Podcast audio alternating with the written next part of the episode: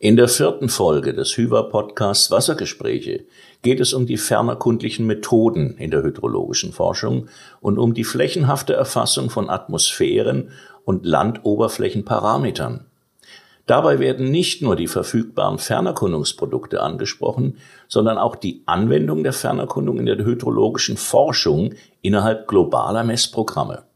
Mein Interviewpartner hierzu ist der emeritierte Professor Wolfram Mauser, seinerzeit Dozent und Hochschulprofessor innerhalb der Fakultät für Geowissenschaften am Lehrstuhl für Geographie und geografische Fernerkundung der Ludwig-Maximilians-Universität München. Mit ihm möchte ich mich nicht nur um die fernerkundlichen Untersuchungen von Gewässern wie Seen oder Flusssystemen unterhalten, sondern auch wie fernerkundliche Daten in geografische Informationssysteme sowie in hydrologische Modelle integriert werden können.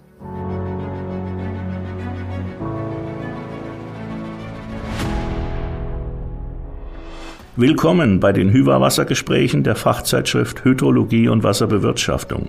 Hier treffen wir uns einmal im Quartal mit Expertinnen und Experten aus dem gesamten Bereich der Gewässerkunde und Hydrologie, aber auch aus den Fachgebieten Limnologie und Grundwasser, Klimatologie und Metrologie sowie Geologie und Bodenkunde und sprechen dabei mit Ihnen über spannende und interessante Themen und Fragestellungen sowie aktuelle Forschungsfelder rund um diese Themenbereiche.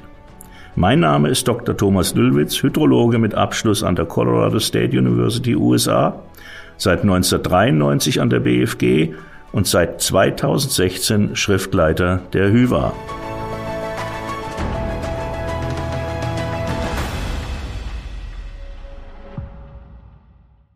Hallo Wolfram, ich freue mich, dass du dich bereit erklärt hast und dir die Zeit nimmst, dich mit mir im Hyver-Podcast zu unterhalten.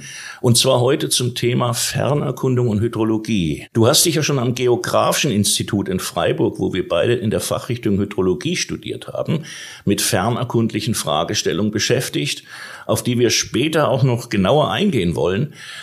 Anschließend warst du viele Jahre am Geografischen Institut der LMU München als Hochschulprofessor ebenso mit fernerkundlichen Verfahren beschäftigt.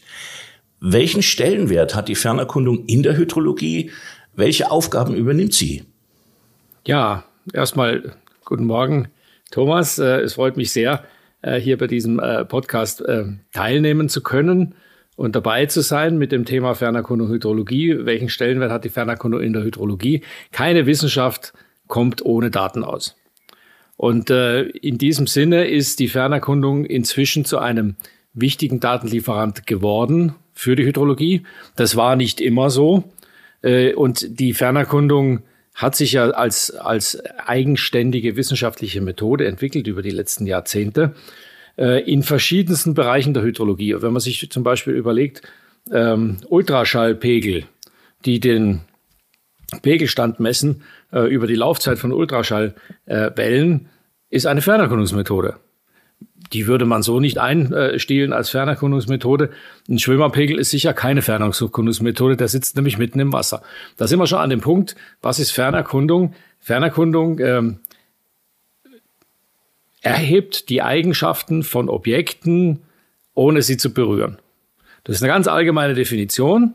Und dieses ohne zu berühren heißt, wir haben einen Transmitter zwischen den Objekten und uns, äh, der die Information über die Eigenschaften der Objekte äh, uns übermittelt. Und diesen Transmitter, äh, diesen messen wir. Sei es jetzt die, die, die Laufzeit von Ultraschallwellen oder seien es elektromagnetische Wellen, die wir messen. Äh, das ist also eigentlich eine indirekte Methode. Aber es ist die, die, äh, die Fernerkundung ist äh, vergleichbar mit der Gensequenzierung einer der wesentlichen Treiber von einer wissenschaftlichen Disziplin oder von einer Vielzahl von wissenschaftlichen Disziplinen. Bei der Gensequenzierung ist es die ganze Biochemie, äh, die ganze Diagnostik, alles, was da dahinter steckt.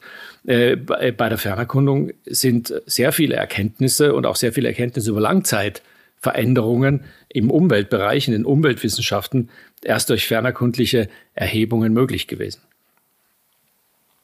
Das heißt also, die, äh, die, der Stellenwert der Fernerkundung in der Hydrologie hat zugenommen. Äh, und äh, es ist mehr und mehr so, und das ist eigentlich gut, äh, dass die hydrologischen Wissenschaften, auch die hydrologische Anwendung, sich gar nicht mehr so bewusst ist, wo überall Fernerkundung drinsteckt. Es sind einfach Dinge, die man benutzt. Wir kommen vielleicht noch drauf, wie Geländemodelle oder solche Dinge. Äh, und die wären ohne Fernerkundung nicht denkbar eigenständige Wissenschaft, das ist jetzt deutlich geworden. Und vor allen Dingen die Datenaufnahme, das ist ja, das ist das wirklich das Elementare, was du genannt hast. Ähm, welches sind denn dann die gängigsten Verfahren zur Gewinnung von hydrologischen Daten durch die Fernerkundung? Und ähm, wie unterscheiden sich die Erfassungssysteme hierbei? Also die, ähm, die, gängigsten, die gängigsten Verfahren sind eigentlich die, äh, die sich auf die klassischen Übertragungsmedien konzentrieren, die wir zur Verfügung haben, um Informationen von Objekten zu gewinnen, ohne dass wir sie berühren. Und das äh, ist zum einen der Schall. Der Schall, ich habe den Ultraschallpegel äh, schon erwähnt. Der Schall ist natürlich äh, begrenzt. Äh, also wir sehen das selber, wenn wir irgendwie ein Flugzeug nicht mehr hören, wenn es äh, irgendwo in, in der Distanz verschwindet. Schall hat keine besonders lange Reichweite.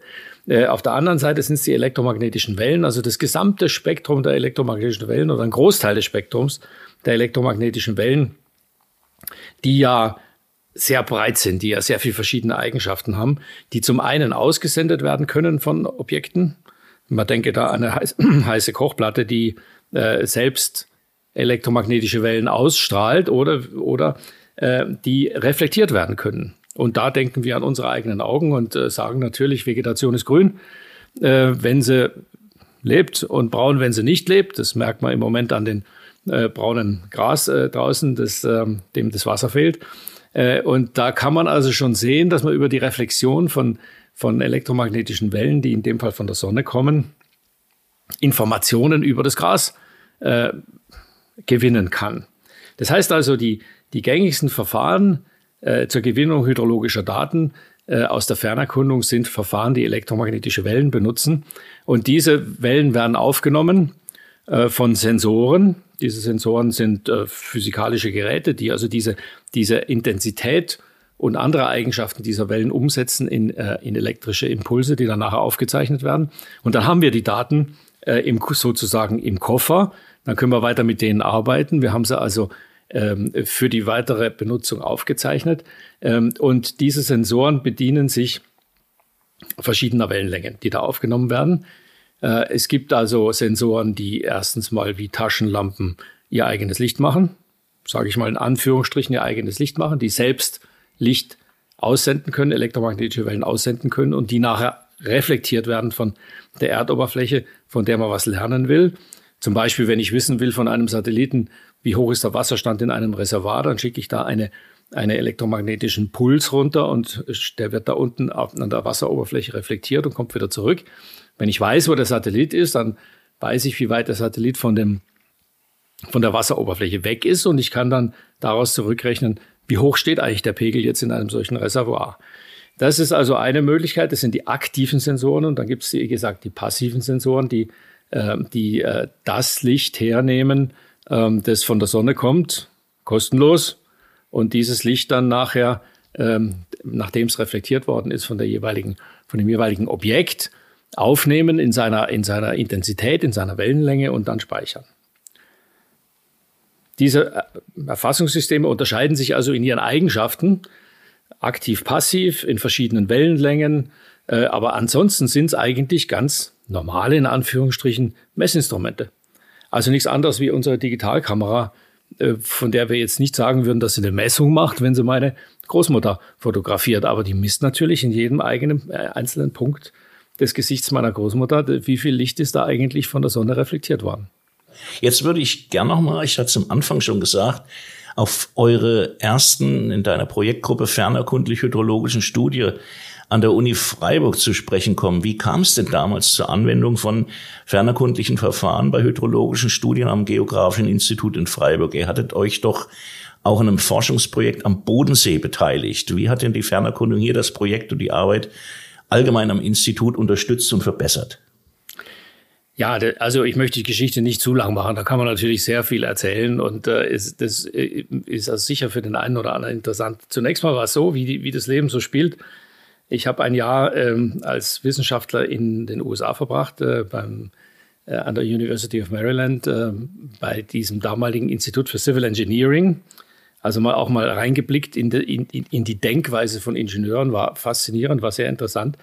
Äh, und am Goddard Space Flight Center der NASA und habe da aus diesem, aus diesem Aufenthalt zurück, mit zurückgebracht ein Magnetband. Das hat man damals mit, äh, das waren die Dinger mit dem großen Loch drin und äh, die man in, in den James Bond Filmen immer so sieht, wo es auch die alten Autos noch gibt. Also eine, eine ganz andere Computerzeit wie heute.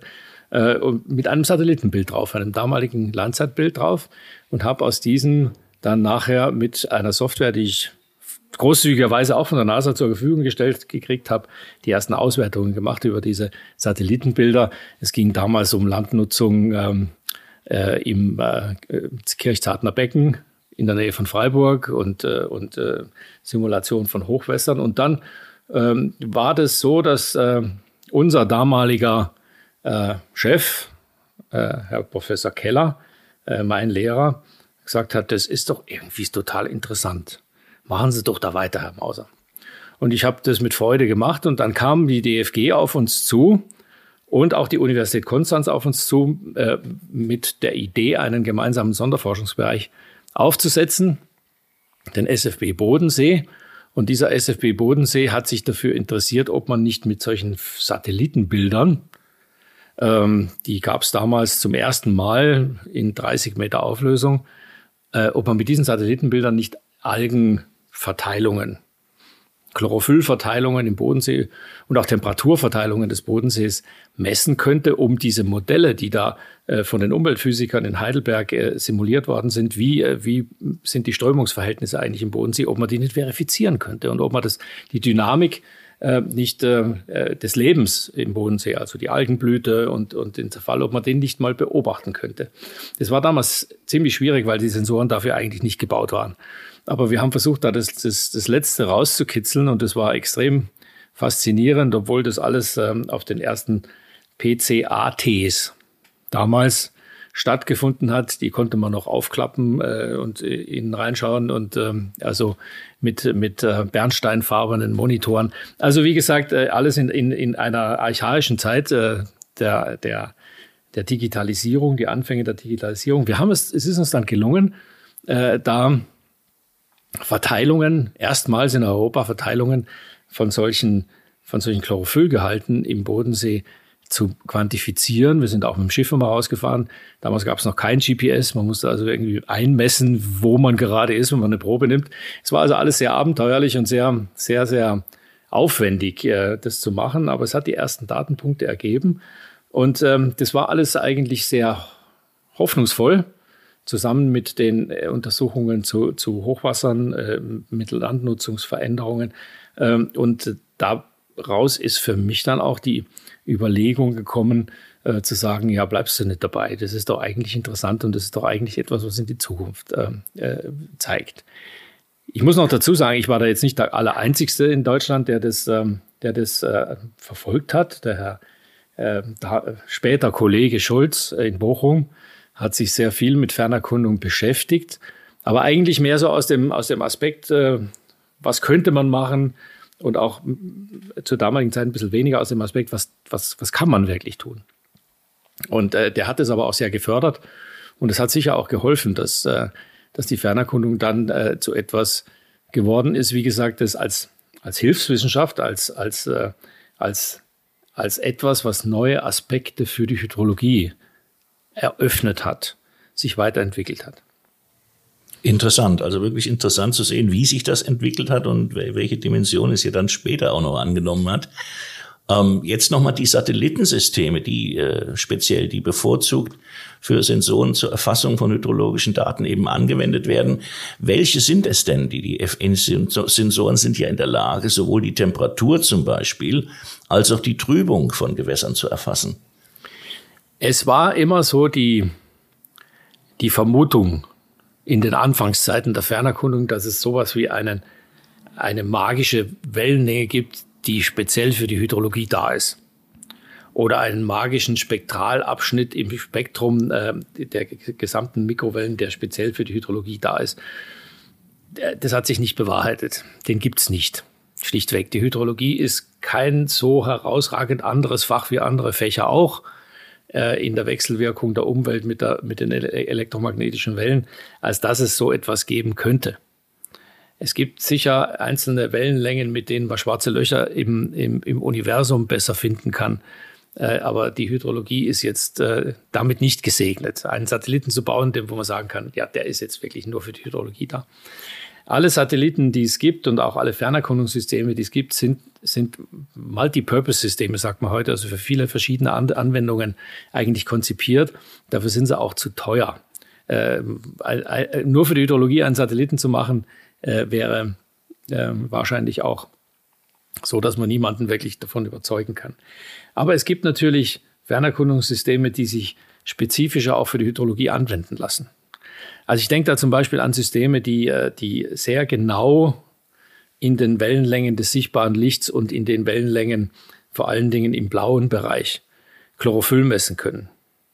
Und diese Wellenlängen sehr genau verbinden mit anderen Wellenlängenbereichen im Infrarot, äh, wo ich dann die Möglichkeit habe, Atmosphäreneinflüsse, die im Blauen sehr groß sind. Also im Blauen sieht die ganze Welt trüb aus. Und, äh, aber unterschiedlich trüb immer. Also so ein Bodensee ist im blauen Wellenlängenbereich, wenn ich von oben drauf schaue, so eine trübe Suppe, von der ich jetzt nicht genau weiß, ist es jetzt die Atmosphäre, die so trübe ist, oder ist der Bodensee, der so trübe ist? Also, dass man das korrigieren kann. Die eignen sich dann natürlich sehr gut, um das Wasser anzuschauen und auch die, die äh, Trübungsstoffe im Wasser anzuschauen, weil ich damit natürlich diese Fehlsignale aus der Atmosphäre korrigieren kann. Dazu gehört der Sentinel-3 zum Beispiel dazu, äh, der, äh, sehr regelmäßig, äh, täglich äh, Bilder mit mittlerer Auflösung von der ganzen Erde und von allen Wasserkörpern der Erde liefert und der jetzt also auch regelmäßig und, äh, und in operationellen Systemen dafür eingesetzt wird, um diese äh, globalen Seen zu untersuchen.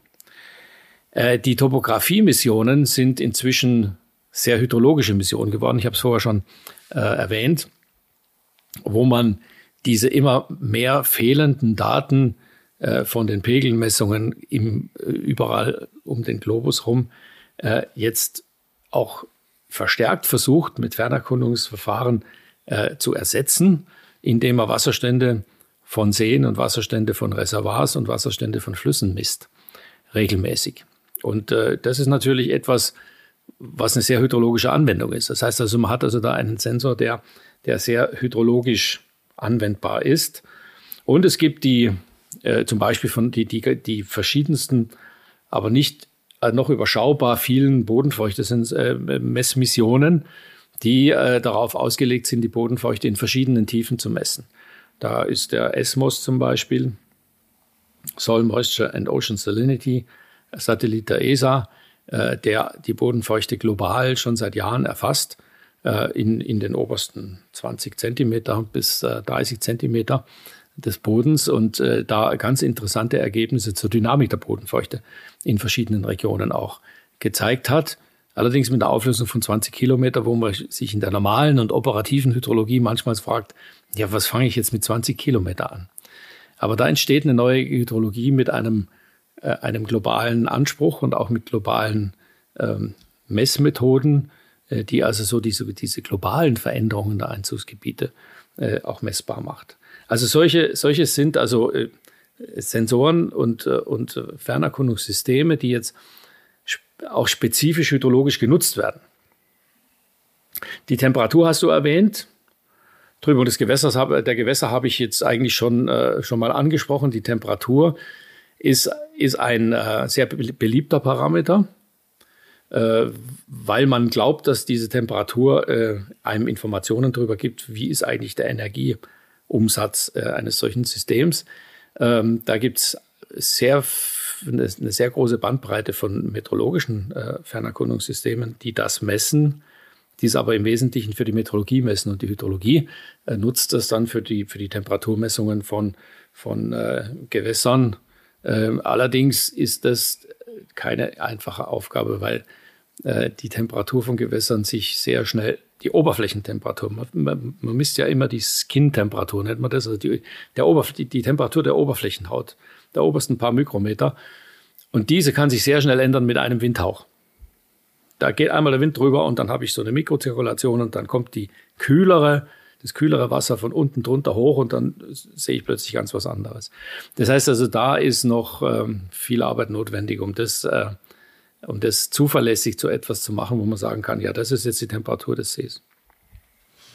Jetzt hast du gerade eben äh, Satellitensysteme der ESA, der Europäischen Weltraumagentur, genannt, ähm, die ja auch andere Erdbeobachtungssatelliten im umfangreichen Maßstab konzipiert haben. Wie ist denn deren Stellung jetzt, sag ich mal, zu den US-amerikanischen oder asiatischen Einrichtungen zu sehen? Wo, wo, wo steht denn da Europa? Also Europa ist, äh, hat sich äh, in den letzten Jahren, nachdem äh, die Amerikaner eigentlich dieses ganze dieses ganze Erdbeobachtungs, äh, äh, die ganzen Erdbeobachtungssatellitenaktivitäten gestartet haben, mit den Landsat-Satelliten zum Beispiel, aber auch mit anderen Satelliten, steht Europa inzwischen eigentlich an der Spitze der Erdbeobachtung mit Satelliten. Das hat sich gut entwickelt, das hat sich sehr gut entwickelt. Äh, das ist so eine ähnliche Erfolgsgeschichte wie, wie Airbus, die ja inzwischen auch sehr konkurrenzfähig sind zu, zu den amerikanischen äh, Flugzeugsystemen äh, und hat seinen Ursprung letzten Endes darin, dass die Europäer technologisch in der Lage sind, sehr gute Satelliten zu bauen. Das ist der erste Punkt. Und der zweite Punkt ist, dass die Europäer ein sehr gutes Programm haben, aus der Forschung zu operativen Satelliten zu kommen. Es gibt ein sogenanntes Earth Explorer Programm der ESA. Und in diesem Earth Explorer Programm äh, sind Wissenschaftler beteiligt äh, und äh, sind sind die, die Wirtschaft, also die Firmen beteiligt, um gemeinsam interessante, wissenschaftlich interessante Satelliten als einzelne Demonstrationssatelliten zu bauen, um zu zeigen, geht das oder geht das nicht. Können wir das messen oder können wir das nicht messen? Es wäre wichtig, wenn wir es könnten. Und äh, dann wird dieser Satellit gebaut und in den Orbit gebracht und äh, dann wird geschaut, funktioniert es oder funktioniert es nicht. SMOS habe ich vorhin gerade erwähnt, der bodenfeuchte äh, äh, Satellit äh, der ESA ist so einer.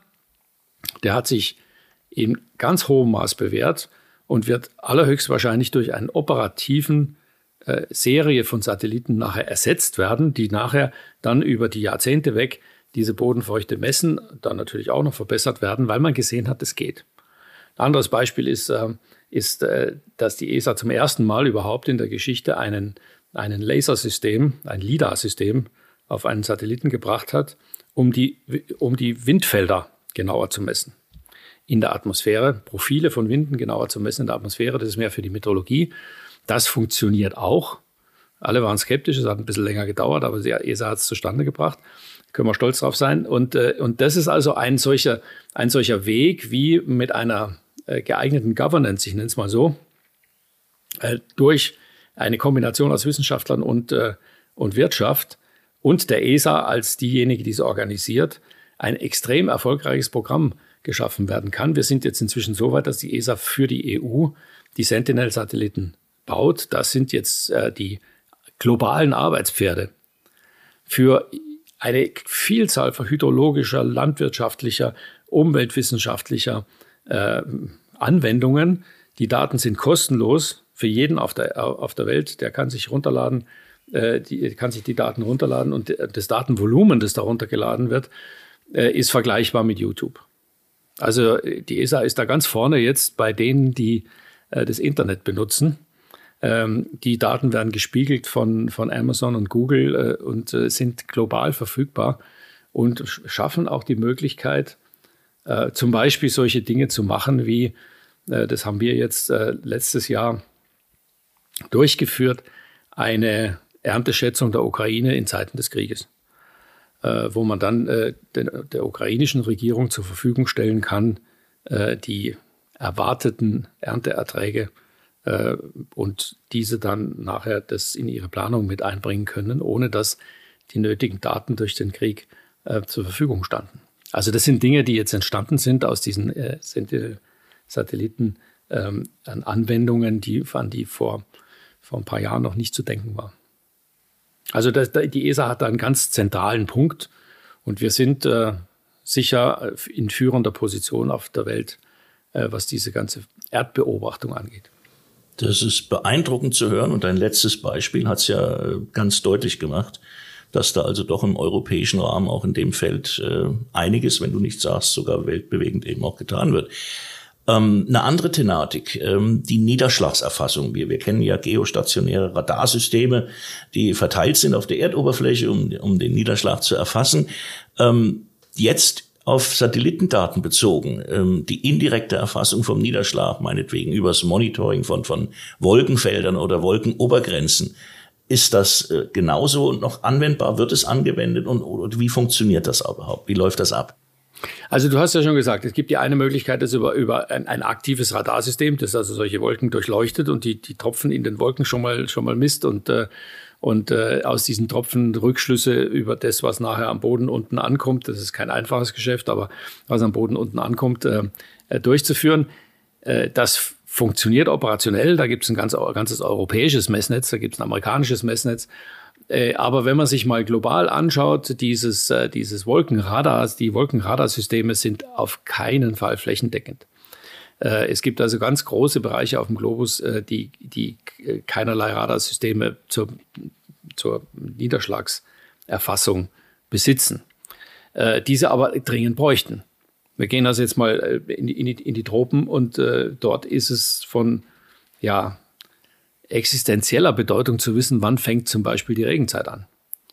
Und wann, wann wird aus diesen riesengroßen Wolken, die da, die da entstehen, äh, in, in diesen Gewittern, wann wird daraus tatsächlich Regen? Und wann kann man aussehen? Das ist für die Menschen wichtig, das ist, äh, das ist für die Flüsse wichtig, das ist äh, von extremer Bedeutung.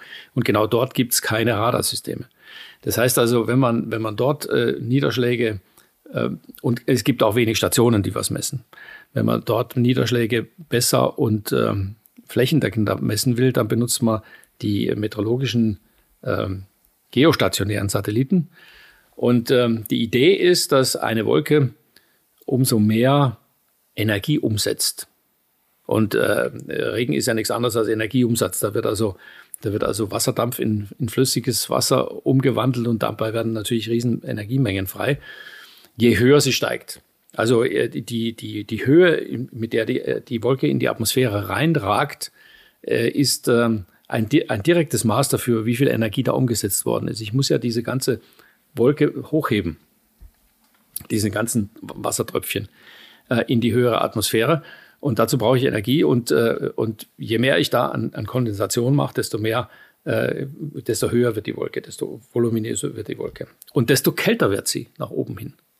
Also nach oben nimmt er die Temperatur der, der Erdatmosphäre ab. Das heißt also, wenn die Wolke nach oben immer mehr in die Atmosphäre reinreicht, wird die Obergrenze der Wolke immer kälter. Das heißt, äh, gleichzeitig noch, je mehr die umsetzt, desto mehr Wasser an Energie, desto mehr Wassertropfen entstehen, desto mehr kann unten rausfallen. Das heißt, wir haben eine indirekte Methode jetzt äh, damit in der Hand, indem wir die Oberflächentemperatur der Wolken messen, der Wolkenoberfläche, zu schauen, wie weit ragt die eigentlich in die Atmosphäre. Und mit diesem in die Atmosphäre ragen können wir nachher mit geeigneten Modellen eine Abschätzung davon machen. Ich sage extra eine Abschätzung, ist ja keine Messung. Eine Abschätzung davon machen, wie viel unten rausfällt. Das ist der Grundgedanke. Der wird in operationellen Systemen heute schon verwendet. Das wird angeeicht. Das ist äh, um Größenordnungen besser als die paar Stationen, die da unten stehen äh, in den verschiedenen Ländern, äh, wo auch die Datenübertragung manchmal schwierig ist und mal Datenlücken hat und so weiter. Äh, und wird also heute äh, operationell äh, von Diensten wie der, der, der FAO, der Food and Agriculture Organization, der, der, der UN, genutzt, um Vorhersagen zu machen für die Landwirte in der Gegend, ab wann kann man jetzt mit Regen rechnen. Das kann natürlich auch benutzt werden für die hydrologischen Anwendungen, wie zum Beispiel äh, Simulation von Abflüssen im Niger äh, und, zu gucken, wie muss ich jetzt eigentlich diese verschiedenen Speicher äh, am besten managen, äh, indem das Wasser jetzt äh, sich aufstaut während des, des Ansetzens der Regenzeit und die, die einzelnen Speicher füllt. Also das wird auch dafür verwendet dann. Das ist ein ganz gängiges Verfahren geworden inzwischen. Hat natürlich manche Abstriche in der Genauigkeit mitunter, aber ist immer noch besser als das, was wir dort zur Verfügung haben. Du hast sehr interessant verdeutlicht, dass nochmal die flächenhafte Erfassung, also der Fernerkundung, ja das eigentlich ganz Positive ist bei dieser Technik oder dieser Datenerfassung. Jetzt ist ja ein anderes besonderes Verfahren ja auch die Integrierung dieser flächenhaften verteilten Daten zum Beispiel digitale Geländemodelle oder du hast vorhin auch gesagt Vegetationsflächen, zum Beispiel in geografische Informationssysteme oder in GIS hinein oder auch dann die Kopplung mit hydrologischen Modellen. Ähm, was steckt genau dahinter? Ist das noch ein Status? Wird das noch betrieben, diese Kopplung, oder auch vielleicht sogar weiterentwickelt? Also meiner Meinung nach oder meiner Einschätzung nach ist das eigentlich der Bereich, den du jetzt gerade angesprochen hast, der Bereich, der, sagen wir mal, den größten Einfluss in, in der Hydrologie äh, gebracht hat, in die weitere Entwicklung der hydrologischen Wissenschaft. Also eine, eine, eine Pegelmessung zu machen oder eine, eine Wasserstandsmessung eines Reservoirs zu machen, äh, erzeugt jetzt wenig neue Wissenschaft. Äh, das, das äh, ist glücklicherweise in der Lage, Informationen, die man anders auch be bekommen kann, besser zu bekommen. Aber das wirklich Neue, glaube ich, an, an, an, der, an der Fernerkundung war und ist, dass diese Fernerkundung ja nicht nur Punktmessungen macht, sondern wie du auch gesagt hast, flächenverteilte Messungen macht. Und das ist ihre Stärke. Ähm, also ich messe nicht nur die Spitze der Nase meiner Großmutter, sondern ich messe, ich habe das gesamte Bild der Großmutter, äh, wenn ich ein Foto mache von ihr. Äh, und äh, das ist genau das gleiche mit der Erdoberfläche auch. Wir bekommen also ein integriertes Bild der Erdoberfläche, der Verteilung der Parameter, der hydrologisch relevanten Parameter auf der Erdoberfläche. Und das war vor der Fernerkundung nicht möglich.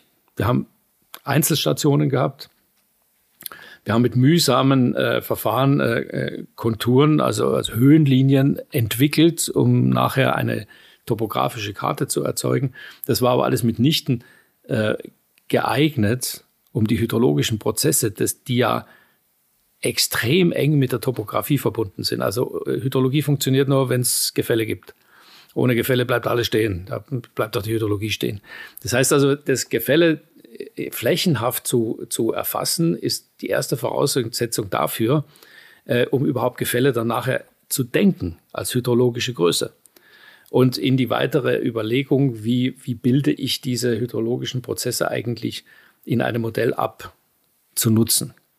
Das heißt also, aus der Hydrologie als eine Wissenschaft von Gewässern, linear, eigentlich punktuell, was passiert am Pegel, eigentlich war das immer so die Frage, was passiert am Pegel, äh, und wie, können, wie kann ich eine Pegelbeobachtung äh, eigentlich reproduzieren mit statistischen Methoden, was auch immer, kennen wir alles, die aus dem, aus dem Gewässer rauszubringen ins Einzugsgebiet. Also ein, ein, sich mit dem Landschaftswasserhaushalt tatsächlich zu beschäftigen, setzt voraus, dass ich die Landschaft kenne. Und die Landschaft ist halt jetzt ein dreidimensionales Gebilde. Und äh, in, in dem Moment brauche ich dreidimensionale Messungen. Und die sind durch die Fernerkundung eigentlich in ganz hohem Maß ähm, zur Verfügung gestellt worden innerhalb der letzten, sage ich mal, 30, 40 Jahren, zusammen mit einer gigantischen Entwicklung im Gebiet der, auf dem Gebiet der, der Rechenkapazitäten und der Rechenmöglichkeiten. Das heißt also, wir haben jetzt ähm, durch die Fernerkundung verfügbar tägliche Veränderungen der Vegetation. Also das, was ich vorher gesagt habe, äh, grü äh, grüne Wiese, braune Wiese und eine grüne Wiese wird langsam zu einer braunen Wiese, weil der Regen äh, fehlt, äh, ist natürlich, kann man beobachten inzwischen. Und man kann es für, jede einzelne, für jeden einzelnen Punkt der Wiese beobachten. Und man kann jetzt zum Beispiel sagen, äh, ich untersuche jetzt mal, wenn mehr Bodenfeuchte drin ist oder weniger Bodenfeuchte drin ist, geht es schneller oder geht es langsamer? Also wie, wie reagiert die Vegetation die ja, äh, und das vergisst man in der Regel, etwas äh, eigentlich der, der größte hydrologische Faktor ist. 70 Prozent der Niederschläge gehen in die Verdunstung oder 50, 60 Prozent gehen in die Verdunstung, je nachdem, wo man ist.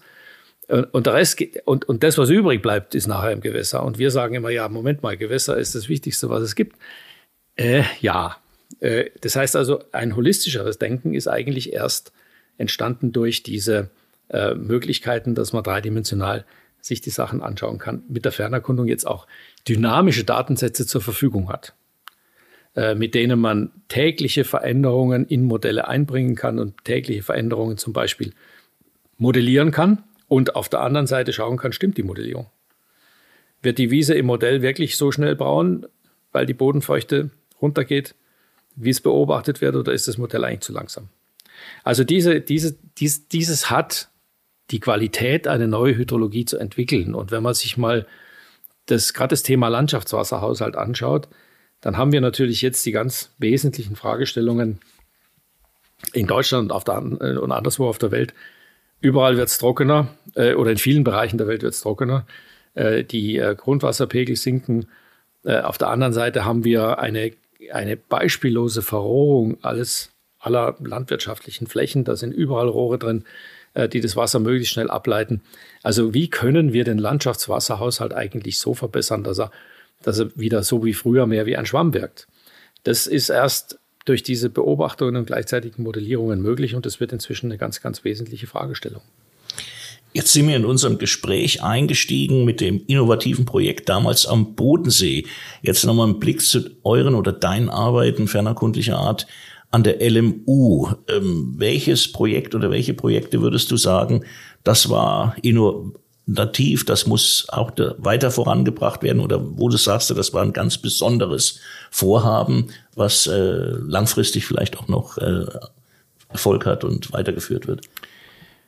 Wir haben uns an der LMU äh, in sehr großem Umfang und auch, äh, und das ist das Schöne an einem, an einem solchen ich sage jetzt mal Professoren-Dasein, man kann äh, über lange Zeit weg ähm, Dinge sich langsam entwickeln lassen, organisch entwickeln lassen, ähm, äh, Ziele verfolgen. Äh, eigentlich sehr schnell gelernt, ähm, dass eben die, genau diese Hydrologie, die sich jetzt auch mit, mit der Wechselwirkung äh, der, der Erdoberfläche mit der Atmosphäre beschäftigt, also diese, diese Boden-Pflanze-Atmosphäre-Wechselwirkung, ähm, die ja letzten Endes auch bestimmt, wie viel Wasser bleibt im Boden, wie viel Wasser geht dann ins, ins Gewässer und, äh, und, und das dann nachher den Anschluss zur klassischen Hydrologie bildet, zu beschäftigen und damit auch mit den fernerkundlichen Möglichkeiten dazu. Da gab es viele, viele Untersuchungen zu, ähm, kann ich die Bodenfeuchte messen mit Mikrowellensatelliten? Das kann man positiv beantworten, wenn man sagt, man beschränkt sich auf die obersten Zentimeter. Äh, Gibt es Möglichkeiten, die, das Wachstum der Pflanzen zu quantifizieren, also zu messen, wie viel Biomasse entsteht eigentlich? Damit weiß ich, und das wird heute immer, immer wichtiger, wie viel Kohlenstoff haben die Pflanzen eigentlich aufgenommen, wie viel Wasser haben sie verbraucht durch Verdunstung. Das ist ja ganz, ganz eng miteinander verbunden. Das heißt also, ich kann diese Heterogenität der Landoberfläche besser quantifizieren, auch was Prozesse angeht, die man nicht sehen kann und die man auch mit ferner Kunde nicht sehen kann. Also Verdunstung ist nicht sichtbar, die kann man nur äh, messen äh, auf ganz massiv aufwendige Art und Weise beziehungsweise simulieren. Also da gab es etliche, äh, etliche Forschung, sehr interessante Forschungsprojekte, äh, die da bei uns gelaufen sind zu diesem Thema, auch die Entwicklung von der geeigneten Modelle dazu. Aber ich glaube, der wesentliche Punkt, der sich jetzt herauskristallisiert hat, ist, ähm, äh, und da denke ich, ist noch viel, sehr, sehr viel äh, Freiraum für interessante Forschung. Das ist, äh, dass wenn man sich das Ganze mal ähm, global betrachtet oder globaler betrachtet äh, und aus den einzelnen Einzugsgebieten rausgeht in die Nutzung des Wassers, dann ist die Landwirtschaft eigentlich der wesentliche Wassernutzer und auch der wesentliche, wesentlichste Wasserverschwender. Und diese Wasserverschwendung macht uns mehr und mehr Schwierigkeiten äh, und äh, die, der Hydrologie. Äh, man muss sich bloß mal anschauen, äh, die, die ganzen Flüsse, die inzwischen nicht mehr oder nicht mehr regelmäßig im Ozean enden, sondern äh, vorher von der Landwirtschaft aufgefressen wird, der gelbe Fluss, der, der Colorado. Äh, und da gibt es noch mehr. Das heißt also, wir haben da massive Eingriffe des Menschen in die, in die Hydrologie und die findet statt, bevor das Wasser im Fluss ist. Also diese, diese, dieses anzugehen und zu sagen, wie kann ich eigentlich die Landwirtschaft und die Hydrologie miteinander verheiraten, besser aneinander binden, was heißt eigentlich Wasserverbrauch, was heißt Wassernutzung? Äh, und wie kann ich äh, das quantifizieren, wie kann ich feststellen, und das war ein Projekt, das wir äh, zum Ende, am Ende meiner aktiven Zeit, Virtual Water Values heißt dieses Projekt, äh, durchgeführt haben, wie kann ich also weltweit eigentlich messen, wie groß die Verschwendung von Wasser in der Landwirtschaft ist. Äh, wie groß also die Wassernutzungseffizienz von Pflanzen bei der Produktion von Nahrungsmitteln ist. Je größer die Effizienz ist, je mehr ich also pro Liter Wasser, den ich verdunste, an Nahrungsmittel produzieren kann, desto geringer ist die Belastung der Ökosysteme und des gesamten Planeten. Das ist eine Riesenaufgabe und wir wären schon sehr weit, sehr viel weiter, wenn wir sagen könnten, wo sind eigentlich die Hotspots dieses, äh, dieser, dieser Verschwendung? Äh, wo kann ich also mit möglichst ähm, wenig Input an Ressourcen, sei es jetzt Geld oder auch Material, äh, möglichst viel erreichen in, in, im, im Einsparen von Wasserressourcen äh, bei der Produktion von Nahrungsmitteln. Also das, äh, das sind Dinge, die sind extrem interessant, die eröffnen einen, einen völlig neuen Bereich äh, innerhalb der, der hydrologischen Forschung, äh, der dann ein bisschen aus der Hydrologiebox rausgeht äh, und die, die, die, die Verzahnung der Hydrologie mit anderen Wissenschaften zum einen braucht, aber zum anderen auch demonstriert. Diese Thematik der Virtual Value, die wird ja dann ganz offensichtlich, wenn man dann auf die Globalisierung schaut. Äh, und da komme ich jetzt zum Abschluss. Jetzt nochmal einen Blick mit dir möchte ich auf die internationalen und globalen Programme jetzt nochmal schauen. Du warst ja zum Beispiel in einigen Vorhaben zu GLOVA beteiligt, diesem Global Water äh, Programmen zum Wasserkreislauf. Ähm, und warst ja auch in, in speziellen Bereichen Glover der New als Koordinator tätig. Könntest du da nochmal zum Blick auf diese internationalen globalen Programme werfen und da nochmal ein Wort drüber zu verlieren? Ja, gerne. Also zum einen ist es so, dass wir in, in, in der global, wie du gesagt hast, in einer globalisierten Welt leben. Die, die werden, werden wir auch mit den Entwicklungen, die jetzt im Moment da sind, nicht äh, zu, vollkommen zurückdrehen und die sollten wir auch nicht vollkommen zurückdrehen. Äh, da sind sehr viele positive Aspekte auch drin, die sollten wir uns bewahren. Äh, zum, anderen Seite, zum anderen haben wir ein globales Problem und das ist das Problem des Klimawandels. Äh, und die Belastung, die, die zunehmende, ich habe es vorhin schon erwähnt, die zunehmende Belastung des Wasserkreislaufs durch den Menschen. Des Wasserkreislaufs auf der Landoberfläche durch den Menschen. Ich würde es mal so einschränken. Und äh, diese, wir haben die Verpflichtung, äh, als Wissenschaft äh, mit Forschungsprojekten das nötige Wissen zu schaffen, um äh, an diesen Stellen die richtigen Entscheidungen treffen zu können für die Zukunft. Äh, wir sind jetzt im Fernerkundungskontext und was diese, was du hast es angesprochen, äh, globaler Wandel des Wasserkreislaufs, ein, ein sehr großes äh, und sehr gut finanziertes, vom BMBF finanziertes äh, Konsortium von Forschungsprojekten in Afrika und Deutschland äh, in den Nullerjahren nach der Wende. Eines der ersten Programme überhaupt weltweit, die äh, den globalen Wandel des Wasserkreislaufs äh, durch Klimawandel, äh, durch Kulturveränderungen, durch Wirtschaftsentwicklung eigentlich aufgegriffen haben in verschiedenen Einzugsgebieten. Äh, wir haben da, glaube ich, in allen verschiedenen Projekten, die da dazugehört haben, unter anderem auch im Global Danube, sehr viel konzeptionelle Arbeit geleistet und auch sehr viel. Es, ein Beispiel, das waren die ersten Projekte, die sich mit dem Thema Stakeholder beschäftigt haben. Also wofür machen wir das eigentlich? Für wen machen wir das? Wie können wir gemeinsam mit den Leuten, die nachher die Entscheidungen treffen sollen, die Wissenschaft machen? Wie können wir deren Fragen in die Wissenschaft mit einbinden? Äh, wie können wir diese Fragen dann auch geeignet beantworten? Wie können wir das geeignet kommunizieren? Zum Beispiel über einen Atlas, äh, den wir dann in verschiedenen Projekten gemacht haben. Also alles das waren herausragende Punkte. Wir haben uns in der Fernerkundung etwas schwer getan, weil die Fernerkundung, ich sage es jetzt mal etwas salopp, die kann überall hinschauen, bloß nicht in die Zukunft.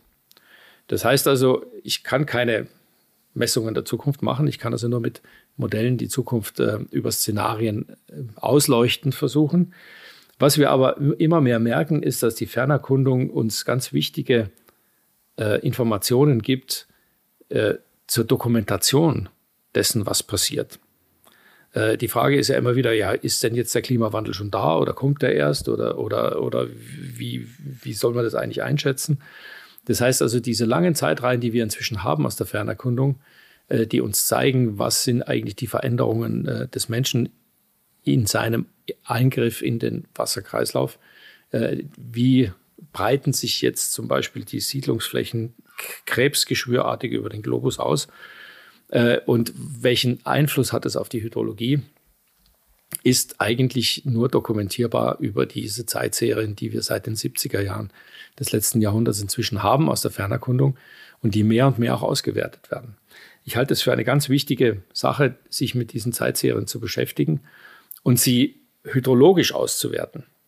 Äh, und auszuwerten in Bezug auf die Frage, äh, wie groß ist eigentlich der Anteil der Veränderung des Menschen, äh, der, der, der Landoberfläche durch den Menschen an diesem ganzen Klimawandel, an diesen ganzen Veränderungen äh, der, der Inputs.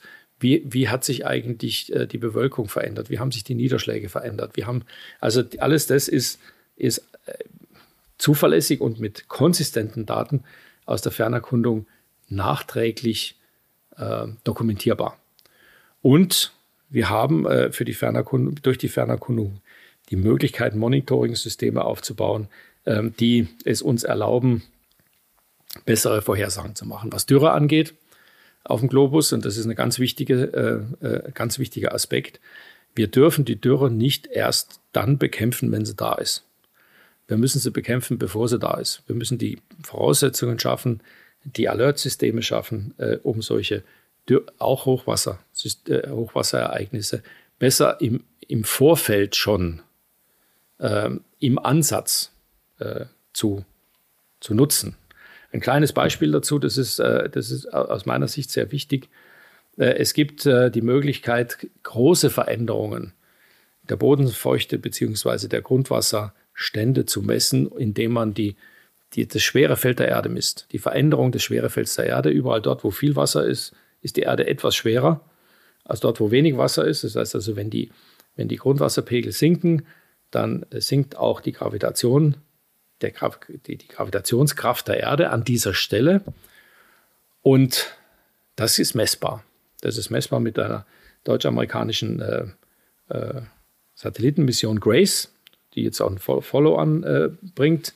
Und da gibt es zum Beispiel von, von meinem Kollegen Jay Famiglietti ein, ein ganz interessantes und auch bahnbrechenden Artikel darüber, wo er versucht, man wird da nie einen Kausalzusammenhang finden, äh, den Konflikt, den Bürgerkrieg in Syrien äh, in Verbindung zu bringen mit den drastisch gesunkenen Grundwasserständen äh, im, äh, im Euphrat-Tigris-Bereich, die dadurch zustande gekommen sind, dass, der, äh, dass die äh, äh, Türken in der Türkei ähm, große Staudämme gebaut haben und das Wasser jetzt zur Bewässerung nutzen. Da sind Konflikte entstanden und diese Konflikte sind leider nachher gewalttätig ausgetragen worden.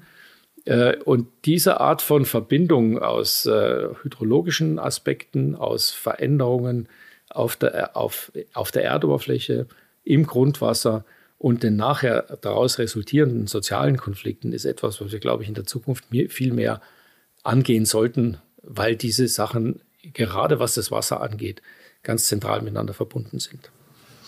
Vielen Dank, äh, lieber Wolfram. Es war außerordentlich faszinierend, äh, dir zuzuhören und vor allen Dingen, wie diese Thematik Fernerkundung in die Hydrologie reinspielt. Das hast du an, an vielen Aspekten deutlich äh, dargestellt.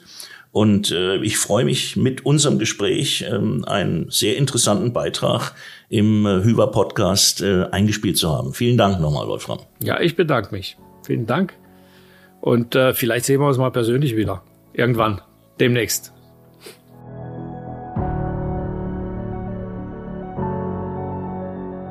In der nächsten Folge spreche ich mit Dr. Ottfried Dietrich vom Programmbereich 2 Landnutzung und Governance des Leibniz Zentrum für Agrarlandschaftsforschung ZALF über das Thema Feuchtwiesen und Moore.